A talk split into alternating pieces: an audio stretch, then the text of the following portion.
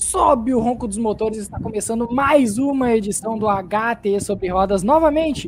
Como em todos os domingos desta temporada, a gente está ao vivo no YouTube do HT Esportes. Então, para você que está apenas nos escutando em áudio, saiba que estamos ao vivo em imagens no YouTube. É só procurar lá HT Esportes, já se inscrever no canal, compartilhar o vídeo e deixar o seu like para ajudar a gente. E como sempre, eu estou aqui ao lado de Igor Screw, e hoje tem participante que ele some às vezes. Ele é um homem muito ocupado, ele é um homem que não dá o devido valor para esse podcast. Já estou criticando aqui. Mas antes disso, e aí, Igor, tudo certo? Fala, Léo, boa noite. Boa noite, Eider. O Eider que. Ele não some, né? Ele aparece às vezes. É um pouco diferente. Mas tá bom. Bom estar tá aqui mais um domingo com vocês, mais um domingo de excelente corrida. E bora bater um papo aí. Isso, e para vocês que não conhecem, este é Eider Mota. Ele é um integrante fixo das outras lives aqui, mas quando o assunto é HT sobre rodas, ele fica se escanteando, ele fica sumindo. Ele parece o, os personagens da Marvel após o estalo do Thanos. Some assim do nada. Então, boa noite, Eider. Seja bem-vindo, participante excêntrico desse podcast. boa noite, Léo. Boa noite, Igor. Olá para todos que estão nos acompanhando. É assim, né? apareço de vez em quando. A química de vocês está muito forte, está muito bonita. Então, eu sinto que quando eu chego, eu estou um pouco fora de sintonia. Então, por isso que eu prefiro mais apreciar o debate de vocês. Mas hoje, como o nosso querido Stifler está na farra, eu tô aqui com vocês. É um homem querido, Eder Mota, né? É um homem que tu olha para é um homem simpático, não tem como não gostar deste cidadão. Então, para você que percebeu a ausência de Roberto Stifler, a, a mente genial desse podcast, né? O homem diferente daqui, ele tá no Lollapalooza. Ele tá totalmente louco das ideias nesse momento, assim como ele estava ontem e anteontem, e provavelmente até o Lula Ferrarista apareceu por lá para não comemorar a vitória do, do Leclerc, mas comemorar que o Lula está bem participativo, né, no, no Lula Palusa recentemente, então ele também deu as caras por lá. Mas vamos lá então. GP da Arábia Saudita envolveu muitas polêmicas, muitas coisas aconteceram desde a gravação da prévia que a gente fez diretamente lá para os agregadores de podcast na sexta-feira. Teve bomba próximo do circuito, teve Drogovic brilhando na Fórmula 2 e teve a recuperação de Max Verstappen na Fórmula 1. Vamos começar então por essa, essa rivalidade que está se criando e que a gente já abordou um pouquinho dela na semana passada, mas que é válido continuar comentando, porque na pista está rolando muita, muita disputa entre os dois, até mais do que a gente esperava, porque o ano passado o Verstappen e Hamilton brigavam pelo campeonato mas eles não se encontravam tanto assim na pista, principalmente na primeira metade da temporada. Leclerc e Verstappen já estão se encontrando e novamente a gente viu ultrapassagem, volta, recuperação, os dois brigando ali, quase fazendo um lobby de Fórmula 1 do, do videogame ali para ver quem é que mantém o DRS para a reta. Mas e aí, Eider, o que, que tu tá achando dessa rivalidade que dessa vez teve como vitorioso Max Verstappen ultrapassando após uma bandeira amarela barra virtual safety car que rolou no, na parte final da corrida. É, eu tô achando essa rivalidade extremamente interessante, até porque a gente tem dois pilotos muito arrojados, de estilos até parecidos na pista, né? Ao contrário do que era o Hamilton e o Verstappen, que cada um tinha um jeito mais diferenciado de se comportar, o Hamilton mais experiente, o Verstappen ali mais impulsivo. E a gente está conseguindo perceber que o Leclerc é um cara muito mais cabeça, que consegue esperar o momento certo ali para ceder a posição e depois tentar recuperar. E o Verstappen hoje até reclamou em alguns momentos, né? Teve uma hora que os dois travaram o pneu juntos para ver quem, quem ficaria na frente na zona do DRS. Mas é uma rivalidade que está movimentando, é a principal rivalidade da Fórmula 1 2022 até o momento. E já carrega um histórico aí de, das categorias de base.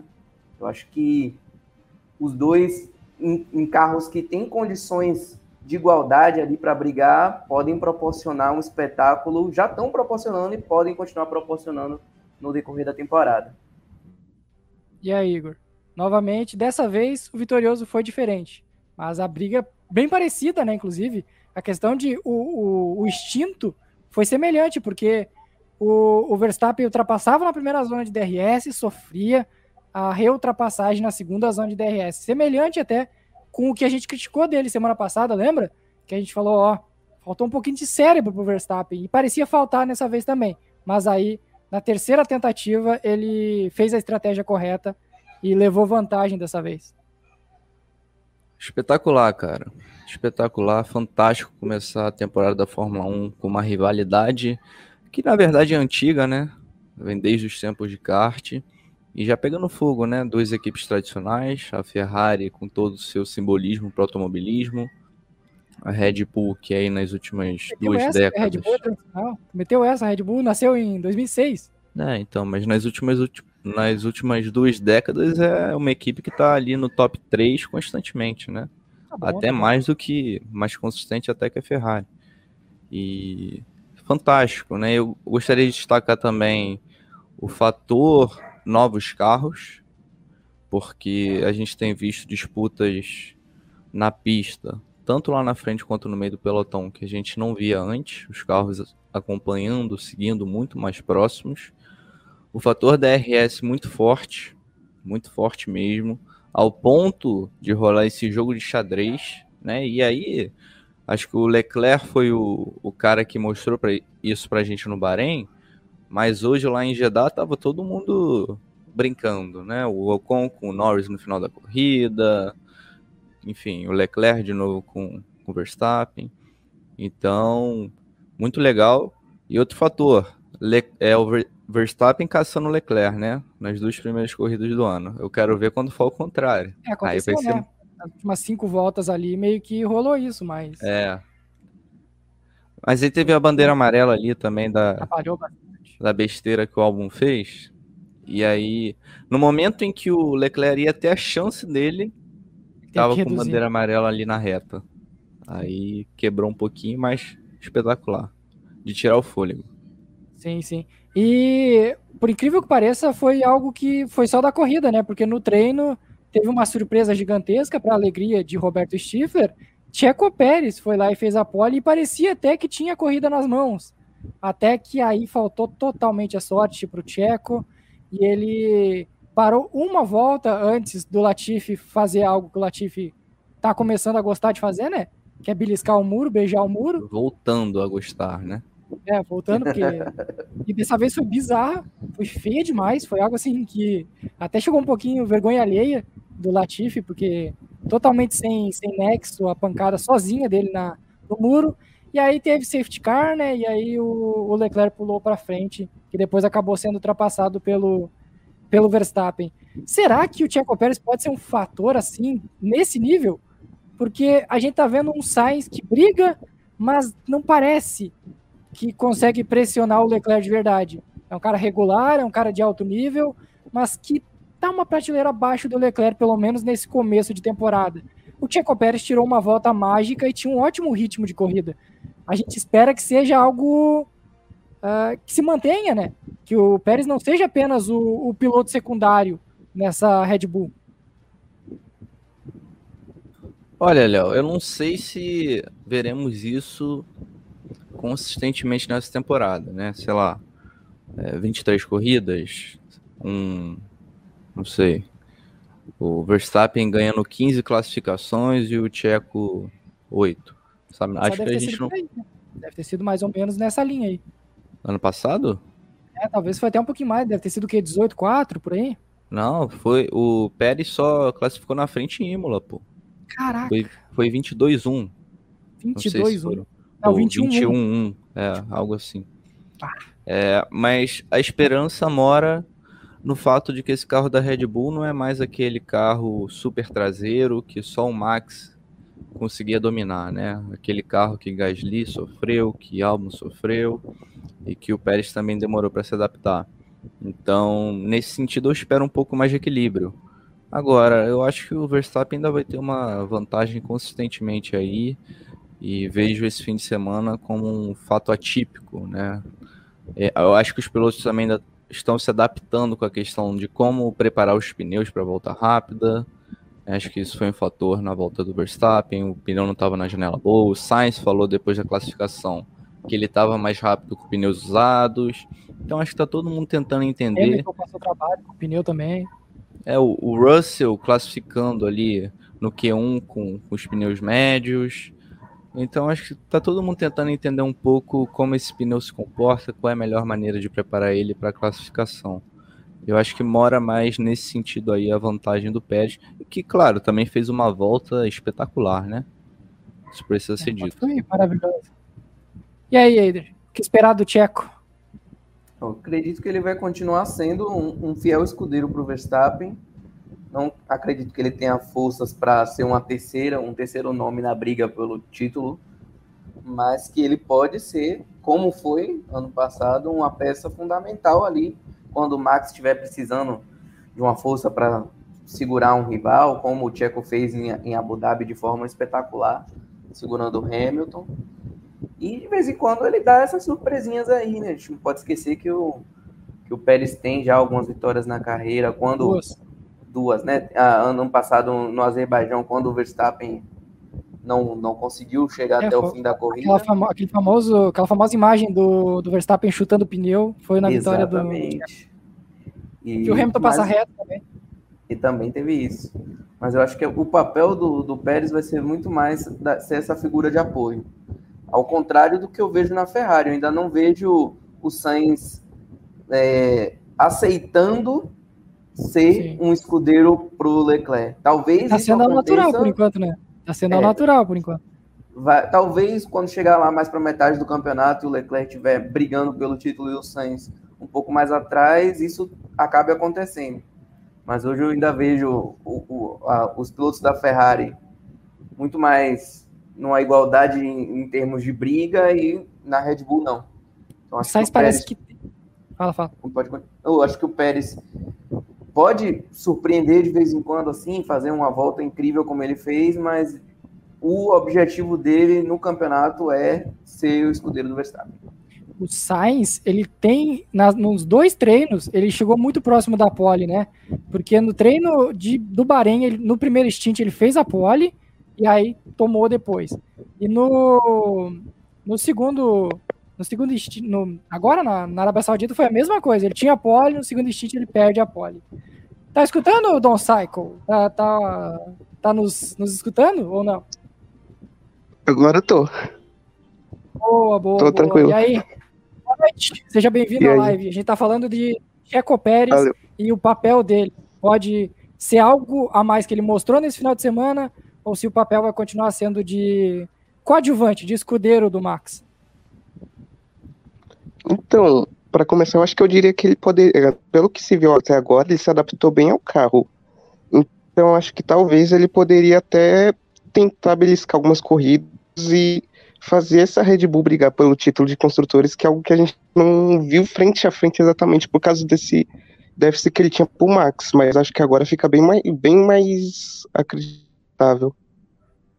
É, eu também fiquei com essa impressão que parece que ele tá mais próximo do Max. A gente falava que ele andar 0.3 atrás ali seria algo positivo para ele, porque tinha um pace bom, né? O ritmo de corrida do Tcheco é bom. Então eu acho que a gente pode ver mais o Tcheco brigando pela primeira posição nessa temporada. Outro cara que surpreendeu nessa corrida, principalmente pela vantagem em relação ao seu companheiro, foi George Russell, que com um acerto diferente do seu carro em relação a Lewis Hamilton, ele andou tranquilamente, a corrida dele foi limpa no quinto lugar, sem pressionar ninguém e sem ser pressionado, e viu o Hamilton passando um trabalho absurdo para conseguir pontuar, para conseguir fazer um pontinho apenas. Claro, aí tem uma questão que o Hamilton foi azarado demais na hora do, do pit stop dele, que a Mercedes chamou ele para o box logo depois de dele passar na linha da, de chegada. Foi uma desorganização completa da Mercedes que a gente sabe, a gente já está acostumado. A gente tem uma ideia muito grande. Mas, Eider, eu fiquei muito curioso, porque o, Russell andou tranquilo, passou pro Q3. Uh, ah, enquanto, enquanto o Hamilton era eliminado no Q1, o Russell fazia a quarta posição no Q1. É, é, é uma diferença de ajustes, claro, mas é notável, né? Tem que destacar que o rendimento dos dois nessa corrida foi bem diferente. Exatamente, eu vi até uma galera brincando no, no Twitter que o estágio que o Russell fez na Williams, andando de carro ruim, ajudou ele a, com o carro ruim da Mercedes, conseguir andar melhor. E o Hamilton, como não está acostumado né, com carro ruim, teve mais dificuldades. Mas esse final de semana foi bem esquisito do Hamilton, né? Ele não conseguiu passar do Q1, algo que não acontecia, se não me engano, desde 2017. Brasil 2017, se não me falha Brasil 2017. E o, assim, ele até demorou um pouco na corrida para começar a brigar pelas posições. Tudo bem que saiu de pneu duro, mas depois ele conseguiu ali, costurando, chegando mais à frente no grid. E deu esse azar que você comentou aí de, ter dois carros quebrando na entrada dos boxes quando ele estava lá já pensando em fazer o pit stop que poderia deixar ele ali na, na sexta posição, que era o é, lugar máximo que ele poderia chegar nessa corrida. que ele, tá, ele deu azar, beleza, ele deu azar. Mas o Bottas conseguiu parar. O, acho que quem era o outro que o Magnussen conseguiu parar. Ele não conseguiu parar, não foi por culpa dele, né? Foi que a é, equipe é, também a Mercedes não, não chamou na hora certa, né? Chamaram depois que ele já tinha passado da entrada dos boxes. Mas eu acho que isso também diz muito sobre o Russell, que é um, um cara que tem muita qualidade que sabe lidar com situações em que o carro está mais adverso e mostrando talvez aí o motivo que a Mercedes apostou nele para essa temporada. Sim, sim. Uh, quer falar, Igor? Quer dar um pitaquinho sobre George Russell? Uh, não, então, eu só fiquei... Acho que referente.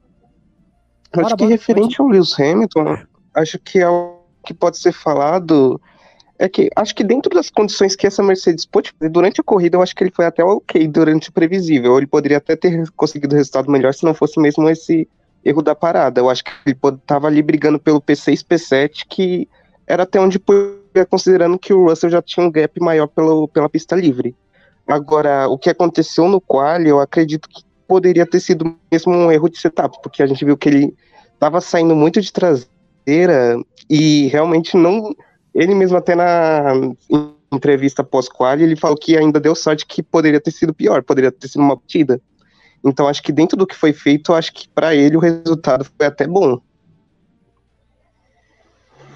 Igor? O outro Igor? Oi? Eu. é, eu encerrando aqui. eu particularmente eu gostei do ritmo de corrida do Hamilton.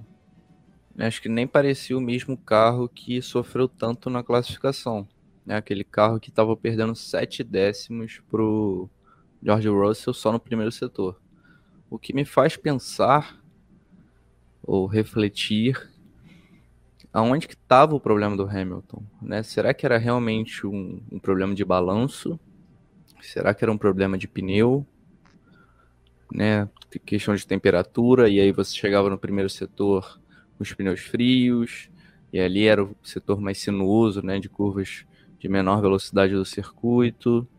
Será que era esse o problema? Ou será que era realmente um ajuste extremamente diferente? Até porque, se a gente parar para pensar, olhando o fim de semana completo, eles estavam muito próximos, né?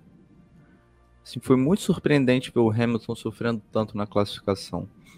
Mas aí no domingo eu acho, hoje aliás, eu acho que ele já, já deu a resposta à altura é, como o Léo falou, fosse o fator sorte um pouco mais, ou o fator competência da Mercedes na estratégia um pouco mais efetivo, talvez ele tivesse hoje. terminado em sexto, né? Eu lembro de um momento aí que tu defendeu a Mercedes aí no tal de GP da, dos Estados Unidos. Ah, ano passado, né, meu amigo? Ano passado. Hum. Defendi mais de uma vez, inclusive, e defenderia de, de novo. Defenderia de novo. Ai, ai. Nem eu entendo como é que tu defende até hoje.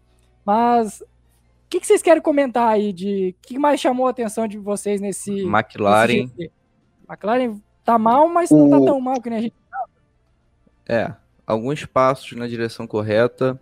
Lando Norris e Daniel Ricardo, após a corrida, falaram que em curvas de alta, né, em, em pistas rápidas, eles tendem a ter um melhor desempenho, mas que nenhum progresso assim foi feito no sentido de trazer upgrade, de evoluir o carro.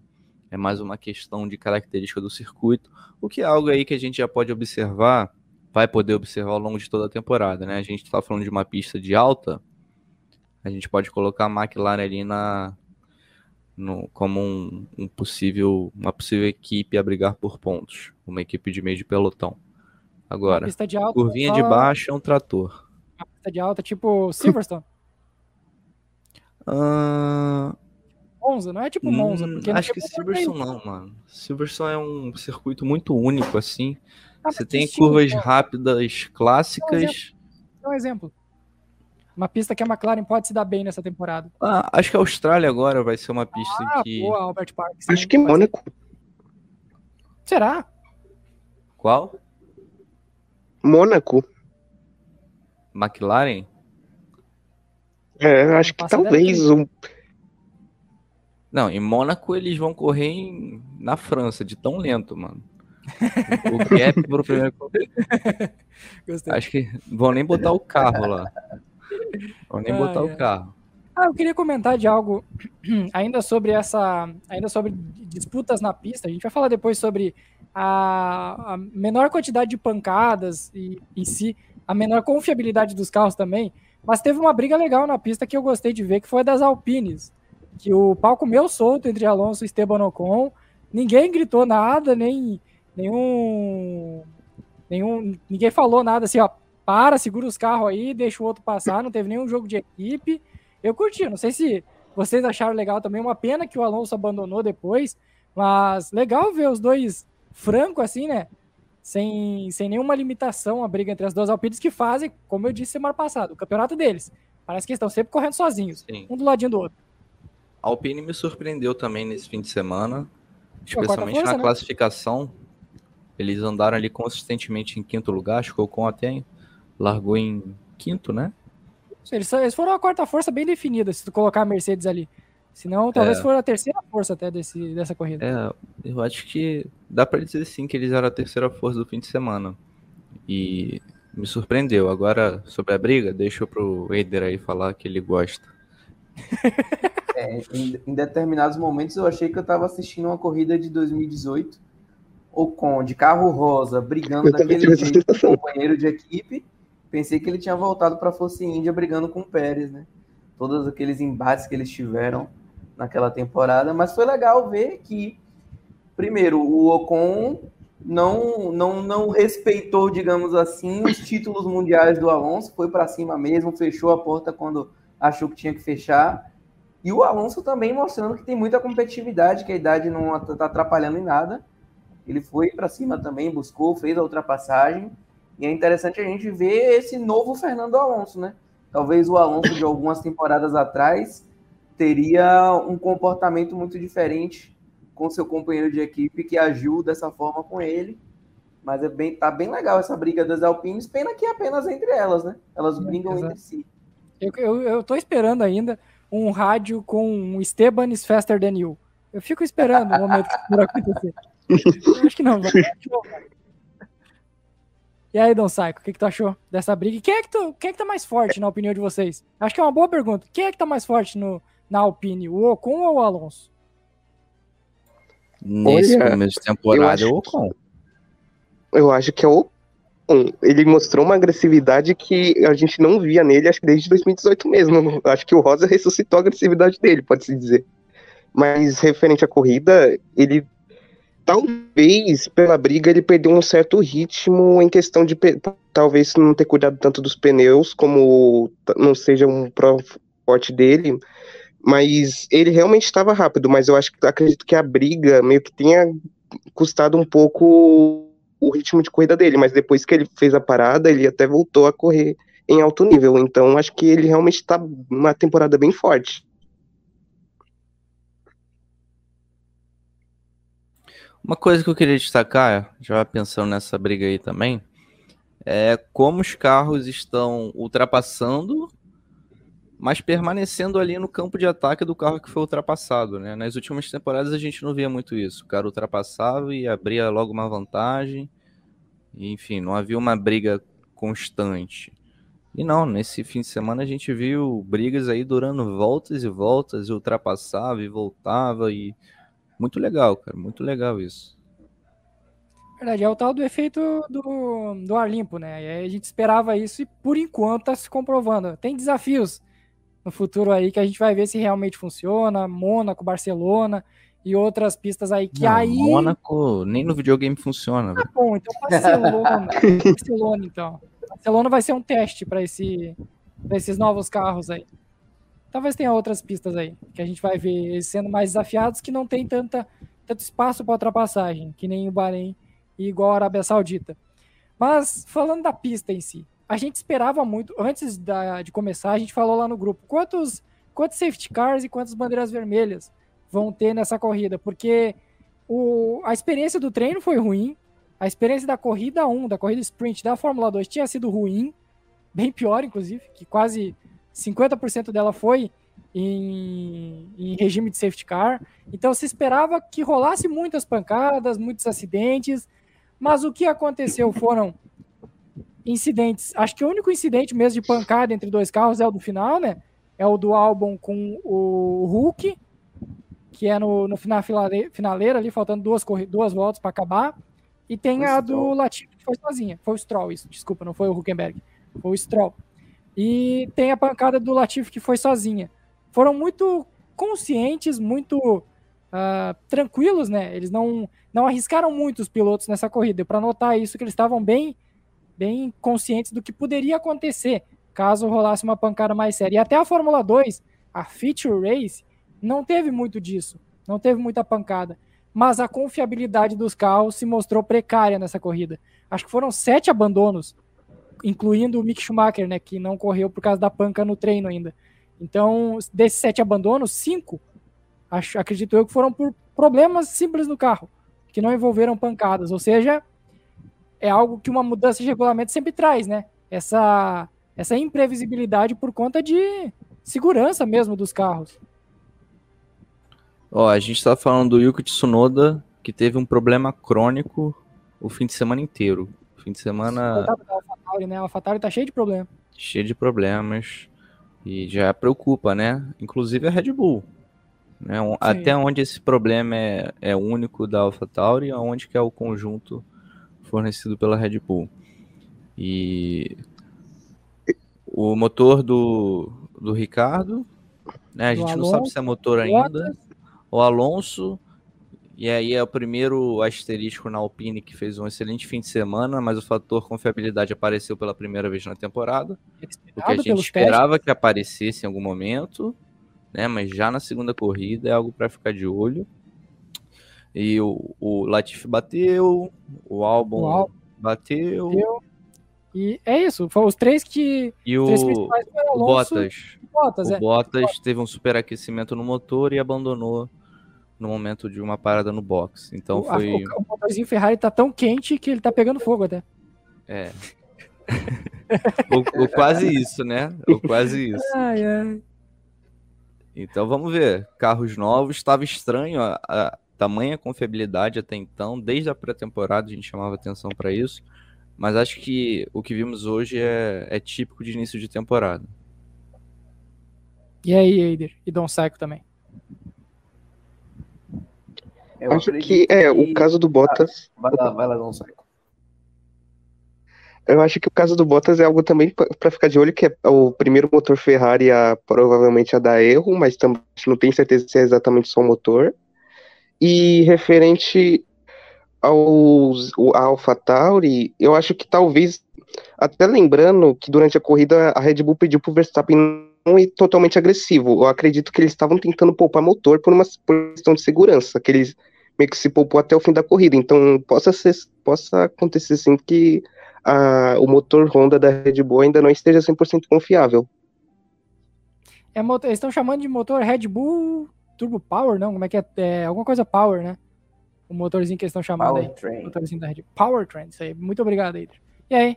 Confiabilidade barra uh, segurança do circuito, Eder, porque meio que esperávamos uma coisa e aconteceu outra. É, primeiro, a respeito do circuito, acho que deu para notar em alguns momentos que os caras estavam bem cuidadosos, né? Até por, por, toda a situação do que teve com o Mick Schumacher, ou, ou a questão do, do, resgate também do trabalho lá do, dos voluntários da pista, que foi bem abaixo, inclusive desde o ano passado, né? Acho que o trabalho dessa parte na Arábia Saudita tem sido o pior do, das pistas da Fórmula 1. Então teve todo um cuidado, até na briga do Verstappen com o Leclerc também, eu vou sentir que eles foram bem cuidadosos. Não, não, não arriscaram tanto assim quanto poderiam fazer se fosse em outra pista. E a respeito da confiabilidade, eu acho que é bem simbólico a gente ver três carros quebrando quase que ao mesmo tempo. E eu esperava que isso fosse acontecer já no Bahrein. E acabou ficando para a segunda corrida. Mas é algo super comum quando tem essas mudanças mais drásticas. E eu acredito ainda que vai acontecer, talvez na Austrália aconteça, em pistas que exijam mais dos motores, a gente pode ver mais quebras assim. Isso pode mexer ali na, como aconteceu no Bahrein com as Red Bulls, pode acontecer também mexer com, com a briga lá na, na parte da frente. Tem apostas, né? Inclusive eu não anotei as do Don Cycle. Me lembra aí, Don Cycle, o que, que tu apostou no final de semana que eu, eu não cheguei a anotar as tuas. Eu, ziquei... eu ziquei porque eu tinha postado em pole do Leclerc e vitória dos. Vitória de quem? Cortou. Do Sainz, do Carlos Sainz. Ah, tá. E aqui a gente teve dois, dois com dois acertos, eu com um acerto e o Igor não acertou absolutamente nada. Que beleza. Uh, o, eu acertei o Verstappen ganhando a corrida, Stifler e Eider acertaram o Verstappen ganhando a corrida e o Leclerc fazendo a melhor volta. Muito bom, muito bom. Sai na frente aí eu com dois. Eu sou o pior da história nessa brincadeira, impressionante, é, né? É, o ano passado largou bem. Eu lembro que tu largou bem e foi se perdendo com o tempo, lembra? Chegou a ter vantagem, foi é se impressionante. É por isso que eu só perco dinheiro em aposta, mano. Ah, mas eu também perco dinheiro em aposta, perco dinheiro aqui, então é a realidade desse podcast. A gente não acerta com, com uma grande frequência, não. Ali, ó, bom ponto aí do RS Marketing Esportivo aí. A cobertura da Band tá gerando extremos, na minha opinião. Porque eu acho que eles têm ótimos momentos e outros nem tão bons assim. Tipo ontem, quando eles já estavam. Só porque não apareceu a imagem do Mick Schumacher, já estavam falando em acidente fatal, uma claro exagero. Hoje, o, em diversos momentos errando muitas coisas, exagerando em alguma, alguns pontos aí, uh, supervalorizando algumas coisas. Mas tem bons momentos, tipo o final lá, com uma mão no volante e outra no capricho. Pô, Sérgio Maurício vem nos grandes momentos às vezes. Só que eu acho que às vezes fica, deixa a desejar. Principalmente quando não tem o Jafone na, na transmissão. É, então, eu acho band... que um erro que. Vai lá, não sai. então, um erro que eu acho que me incomodou mesmo é que durante a pré-corrida, aquele o apagamento do carro do Tsunoda, o Cidinho ele meio que tava boiando. Ele aconteceu, aconteceu um minutos depois, ele, a transmissão começou cinco minutos depois disso e ele não sabia. Ele viu o Nodali andando e ele falou: O que, que você tá fazendo aí? Isso foi. Acho que ele tava bem fora do que tava acontecendo. É verdade, foi uns 15 minutos depois do acontecido. Foi bem estranho mesmo. É. E aí, Eider? É, a, a, transmissão da Band, assim, eu estou valorizando bastante o que eles estão fazendo de forma geral, né? A gente nunca teve em termos de quantidade de transmissões, né? A gente vê todos os treinos, até a pré-temporada eles mostraram, Fórmula 2 também sendo mostrado praticamente tudo. Nisso eles estão mandando muito bem. E dá para ver que tem um carinho especial. Eles estão fazendo com um carinho especial a cobertura da Fórmula 1. Eles estão dando importância para a Fórmula 1. Mas uh, eu não sei se tal, a equipe possa ter uma, dar uma renovada ali. A gente tem figuras já muito consagradas, principalmente o Regi Leme, que já não estão mais no seu auge, né? A gente gosta do Regi, ele é um cara muito simpático, mas tem momentos que não tem a menor condição. E um, um, um destaque para mim vem sendo a Mariana Becker de comentarista, Nossa, ela que está no, no, departamento demais. médico, né?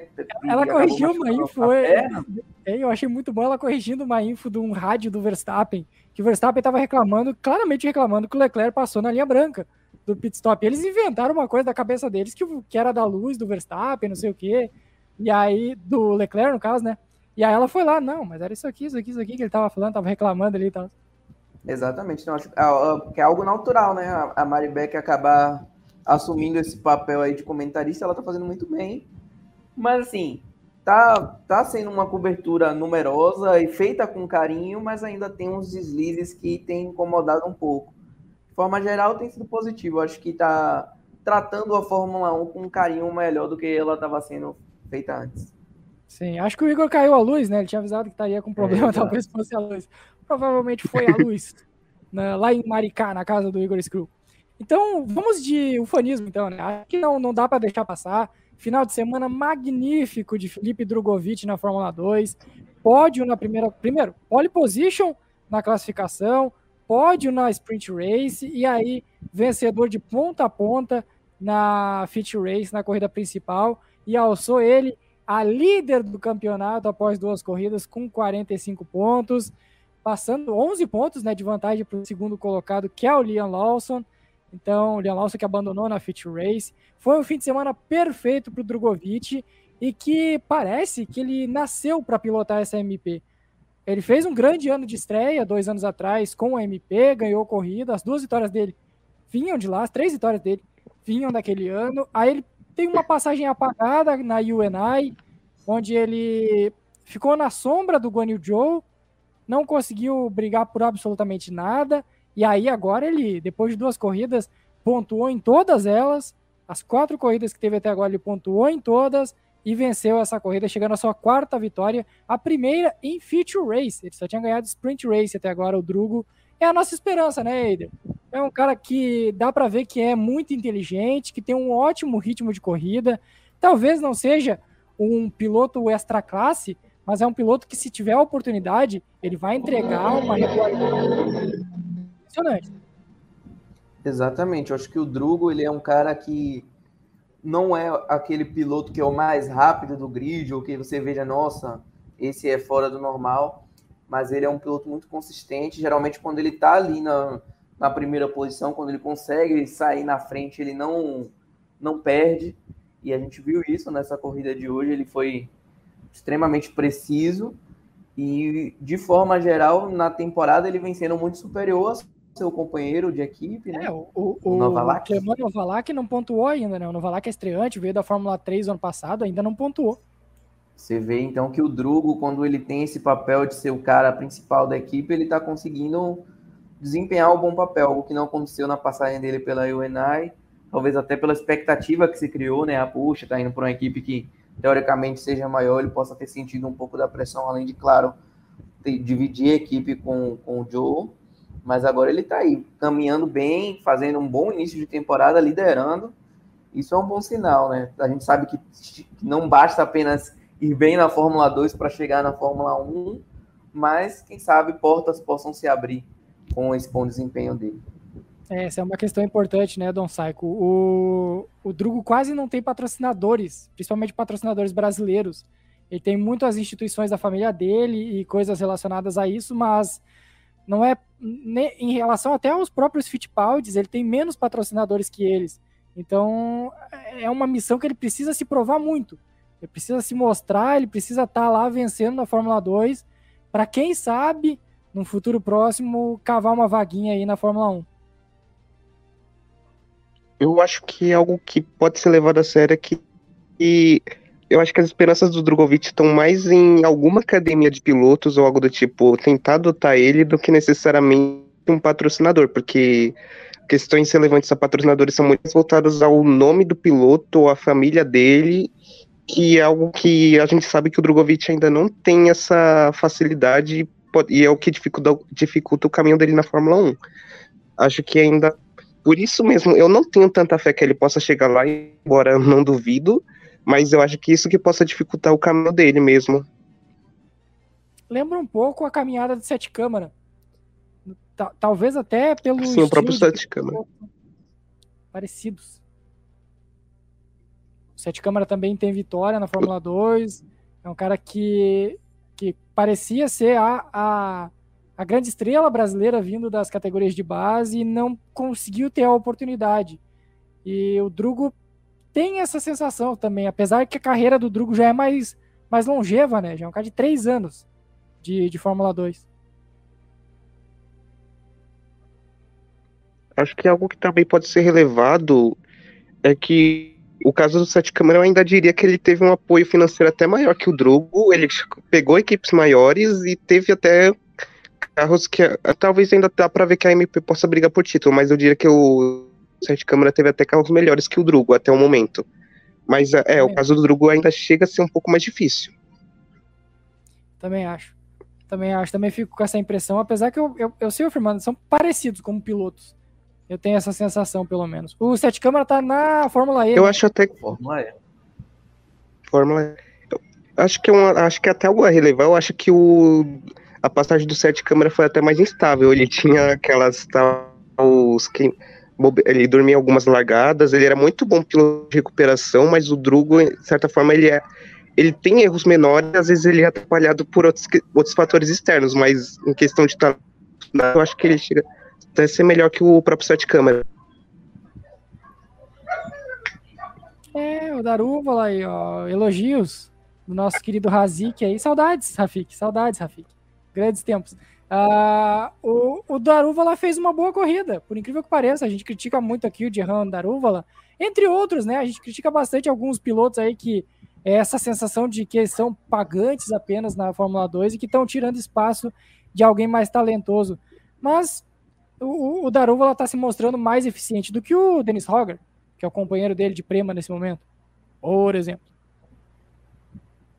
Acho que é mesmo o caso do próprio Guan Yu Zhu, porque a passagem dele pela Fórmula 2 foi até um pouco uma passagem de três anos, muita gente não via tanta fé nele, mas ele cumpria de certa forma, ele não era um piloto ruim, ele podia não ser o piloto mais agressivo do grid, mas ele cumpria sempre o papel dele. Também E foi até bem nessa corrida, né? Com todas as dificuldades que, que teve, com a Alfa é, não, Ah, não. É, fazendo. o o- o- Exatamente, ele foi te- teve a punição de 5 segundos, depois teve que cumprir um drive-thru e ainda chegou em P11, né? Por pouquinho ele talvez não, não É que é bagunçasse a vida do Hamilton pelos pontos. Vamos falar a verdade, 13 carros completaram a corrida. né? Exato. É, tudo bem, tudo bem. Tem essa questão. de né? correr, de. E os outros dois era a Aston Martin do, do Don Saiko aí, que tava com ritmo assim, ó. Gostosinho. Huckenberg na frente do Stroll, hein? É, mas eu, eu- não lembro se o, se o Stroll não tava na frente do, do Huckenberg até a pancada lá. Aí eu já Ele não, chegou em alguns momentos. não lembro. É porque eu acho que aquela batida do com o álbum meio que prejudicou o carro do Stroll, porque ele estava até na frente do Huckenberg em alguns momentos. Exato, exato. Vamos, vamos falar então do, do, do circo da Fórmula 1, né? Porque é, a gente tocou muito nesse assunto ano passado, mais voltado do porquê a Fórmula 1 está correndo num país sem tradição, numa pista perigosa, num país que no- na sua realidade não respeita direitos humanos, e a gente respondeu que era muito, quase que exclusivamente por causa do dinheiro, né? Que é muito dinheiro, os petrodólares lá da, da Arábia Saudita. Só que agora chegou num ponto que arriscou a integridade física dos pilotos, né? E de todo mundo que estava lá, porque tinham ataques à bomba até sendo realizados muito próximos do circuito. Teve reunião na sexta-feira que durou mais de quatro horas e se chegou a um consenso de que eles iriam correr. E aí rolou um cessar-fogo do grupo que estava atacando a Arábia Saudita, aquela questão de geopolítica mundial que a gente não tem capacidade aqui para entender, porque é algo tão, tão difícil de explicar que a gente nem vai tentar. Mas tá passando do limite, né, Eider? Tá chegando a um ponto que é insustentável, que nem o dinheiro explica, porque uma coisa é tu arriscar a segurança dos pilotos porque a pista é desafiadora. Outra coisa é porque tem bombas sendo jogadas a 100 metros, a, sei lá, 3 quilômetros do, do circuito. É surreal, né? A situação. É, o, o repórter da Band, Felipe Kinin, disse que dava para ver a fumaça do- dos ataques de bomba lá do, do circuito. Então, é uma situação muito complicada. E em determinado momento eu achei até que eles iam cancelar ali o, um dos treinos livres para pelo menos dizer: ó, aqui a gente cancelou, mas a corrida a gente mantém.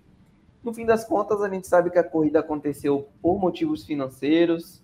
É, com certeza tinha gente que ali que estava incomodada, mas também não tinha como eles fazerem esse cancelamento da corrida com todo o circo já montado lá. Mas eu não sei se isso pode impactar no futuro do GP da Arábia Saudita. Se nas próximas temporadas a gente vai continuar tendo essa corrida lá naquela mesma localidade. Mas o que me deixa mais sem entender é a Fórmula 1 foi tão rápida para tomar uma atitude quanto a Rússia, né? Cancelou um contrato que tinha sido renovado para ter corrida na Rússia, ia mudar inclusive ia sair de Sochi para São Petersburgo, se não me engano, a corrida. E a forma como eles trataram essa situação na Arábia Saudita, né?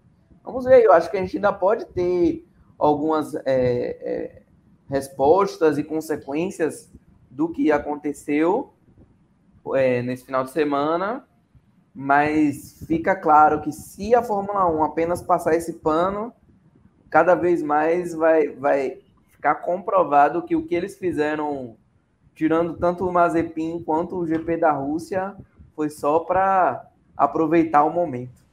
Surpreendente, né? A Fórmula 1 ser hipócrita, nossa. Aqui a Quase gente não se acontece, né? Quase não Quase acontece. Não acontece isso. Ai, ai. E aí, Donsai? Ah. Sobre segurança, tanto da Uma- pista quanto do, do redor do circuito. Referente ao, ao local todo esse conflito, eu acho que o que pode ser citado é que ano passado houve um evento teste, pode dizer um evento teste mesmo, que foi o Eprix de tirar da FE, e meio que o, rolou, um, rolou próximo do circuito também outro, um ataque a bomba naquele, naquele mesmo evento, que falaram que um míssil foi interceptado no ar. E 1 mesmo não é assim a FIA circuito, né? continua. Corrijam se eu Não estiver é, é em outra, é em outra cidade, mas é em, é em outra cidade, mas o mesmo conflito houve mesmo. Acho que foi isso que meio que já havia um receio que poderia acontecer de novo e mesmo assim não, não fizeram alteração. Eu acho que, como, como Acho eu que disse, tam, e que- tem que cuidar. Tá muito perigoso. Eu acho que a Fórmula 1 ela tem que repensar alguma atitude. Claro, ó, eu- se eu pudesse apostar, eu tenho quase certeza que não vai acontecer nada. Que nunca vai rolar um ataque no circuito, onde estão os pilotos, onde está a equipe de reportagem e tudo ali. Mas é um risco desnecessário e Não Cria tem uma imagem né? é uma imagem que fica muito ruim para a Fórmula 1 e para a FIA de forma geral. Porque parece que tu aceita qualquer coisa por causa do dinheiro. Porque quando, quando aconteceu o, o início da invasão russa na Ucrânia, a- parecia que a Fórmula 1 tomou as atitudes rápidas, tirou o Mazepin, tirou o patrocínio da Haas e tirou o GP de lá. Parecia que, ó, agora estão tendo uma atitude, o pensamento está diferente, vai mudar. Só que aí, quando vê que o dinheiro fala muito mais alto nesses circuitos, tu pensa, não, não tem solução. Quem der dinheiro para a Fórmula 1 vai receber ela e não tem nem discussão. Porque eu acredito que o Hamilton e outros pilotos ali bateram o pé. Tentaram ao máximo não correr do jeito que estava a circunstância. E claramente eles não estavam ah, tranquilos, não estavam confortáveis com tudo que estava acontecendo. Se o Vettel tivesse ali, era capaz do Vettel não correr. Porque a gente conhece o Vettel Não realmente. duvido. O Vettel possivelmente nem correria. Eu acredito mesmo. Mas. Pode falar, pode Eu falar. acredito mesmo que o próprio Vettel o- poderia ter meio que boicotado, porque teve aquele caso de Covid, e mesmo que talvez ele tivesse continuasse, eu acho que ele poderia ter feito outros testes, mas acredito que existe a possibilidade dele ter bo- boicotado por posições políticas. A gente falou disso até, a gente chegou a citar no, na prévia que é, eu não duvido que o, que o Vettel deu um miguezinho aí. Não duvido. Mick, Mick tá bem, né? Mick tá tranquilo, Mick apareceu já no, no treino, no- na corrida hoje. Foi mais por uma questão de ah, segurança, né? Deixar ele Tava- se recuperar melhor. Acho que o carro também não estava preparado. Eu duvido que a Haas tenha tem- conseguido consertar aquele carro. Pre- de- preferiram deixar para deixar o carro prontinho para a Austrália, que é daqui a duas semanas já. Duas semanas. É, agora a gente tem uma folguinha, né? Próxima semana não tem, não tem corrida. E aí já se espera uma mudança completa, né? Porque a Austrália é, um, é uma pista muito tradicional lá em Albert Park. A gente adora essa pista, é uma das minhas pistas preferidas, inclusive. Não sei se vocês também têm essa, esse gosto por ela. E é algo que sempre marcou, né? Porque para quem acompanha a Fórmula 1 há mais tempo, era a corrida de abertura, é uma corrida de madrugada, né? Retornando a, a Depois de madrugada. dois anos. Pra quem não sabe, a gente tem um planejamento aqui de fazer a live durante a madrugada, se tudo der certo. A gente vai ver isso aí ainda. Mas vai ser bem legal. Eu gosto muito da Austrália. E eu espero que esse embate se mantenha entre Red Bull e Ferrari no topo. E aí tem que ver se a Mercedes vai, vai se aproximar, né? Vai estar com um carro mais preparado para brigar junto nessa primeira prateleira aí da Fórmula 1. Fora as, as alterações na pista também, né? Teve algumas mudanças para deixar o traçado mais, mais veloz. Algumas curvas eles deixaram mais aberta para poder os caras entrarem com. Eu adoro essa pista. Aceleração. Adoro essa pista. E a, aquela muito... parte ali antes do, de fechar o segundo setor, também agora é quase que uma reta. Eles não vão fazer mais aquela, Isso, aquela curva aquele... pro lado direito. Tem vai, vai ficar mais interessante, pode ter muitas brigas ali, né? Muito Leclerc e Verstappen. Vai sair direto da, da, da, reta curva ali que tem anteriormente, vai vir direto para outra Isso. reta curva. Exatamente. Sim. Isso é bem legal.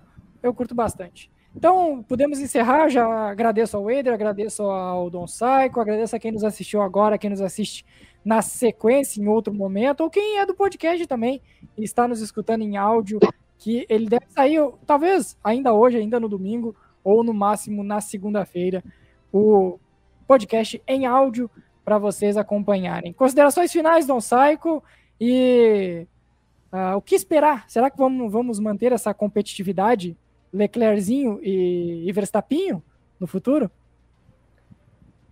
Eu acho que sim, porque o carro não. Tá, a diferença de carros não é tão diferente assim. A gente vê que pode rolar diferenças de cada, com cada mashup de circuito, como a gente viu agora. A gente, tem, tanto, a gente ainda também tem vários circuitos que a gente não sabe o que pode acontecer, que são típico, tipos exatamente bem diferentes uns dos outros então acho que a gente temos um campeonato. E até mesmo a Mercedes ainda tem muita coisa para desenvolver. O próprio. Por a gente ter um regulamento de motor que ainda vai se estender até o meio do campeonato, acho que a Mercedes ainda pode correr atrás do prejuízo, até porque se não correr agora, vai ser o prejuízo que vai durar por muitos anos. É verdade, verdade, verdade. Eider Mota, eu quero que tu venha mais aqui, meu lindo. Eu quero que tu apareça mais, eu quero que seja mais frequente essa tua participação, tanto em live quanto no podcast. É, vamos tentar, vamos tentar participar mais. É sempre legal falar de Fórmula 1 e se tem uma coisa que eu estou tendo muito orgulho do, dos trabalhos que o HT vem fazendo é esse podcast. Então já mais uma vez deixo aqui o meu parabéns a todos vocês e que continue, né? Estamos quase chegando aí a 50 episódios de podcast. É, então... Esse é o episódio 44. Exatamente. Então, bola para frente e parabéns. E é isso, vamos encerrando mais uma edição do HT sobre rodas. Se inscreva aqui no canal do YouTube, deixe o seu like, compartilhe o vídeo, comente, que toda vez que a gente estiver em live, a gente adora a participação de vocês para trazer assuntos também e opiniões diversas pro, pro episódio. E para você que é do podcast, assine o nosso feed para não perder nenhuma nova edição. Pode pesquisar aí que a gente está em todos os agregadores, é só procurar e vai encontrar o HT sobre rodas. Então é isso, galera. Até a próxima semana. Valeu!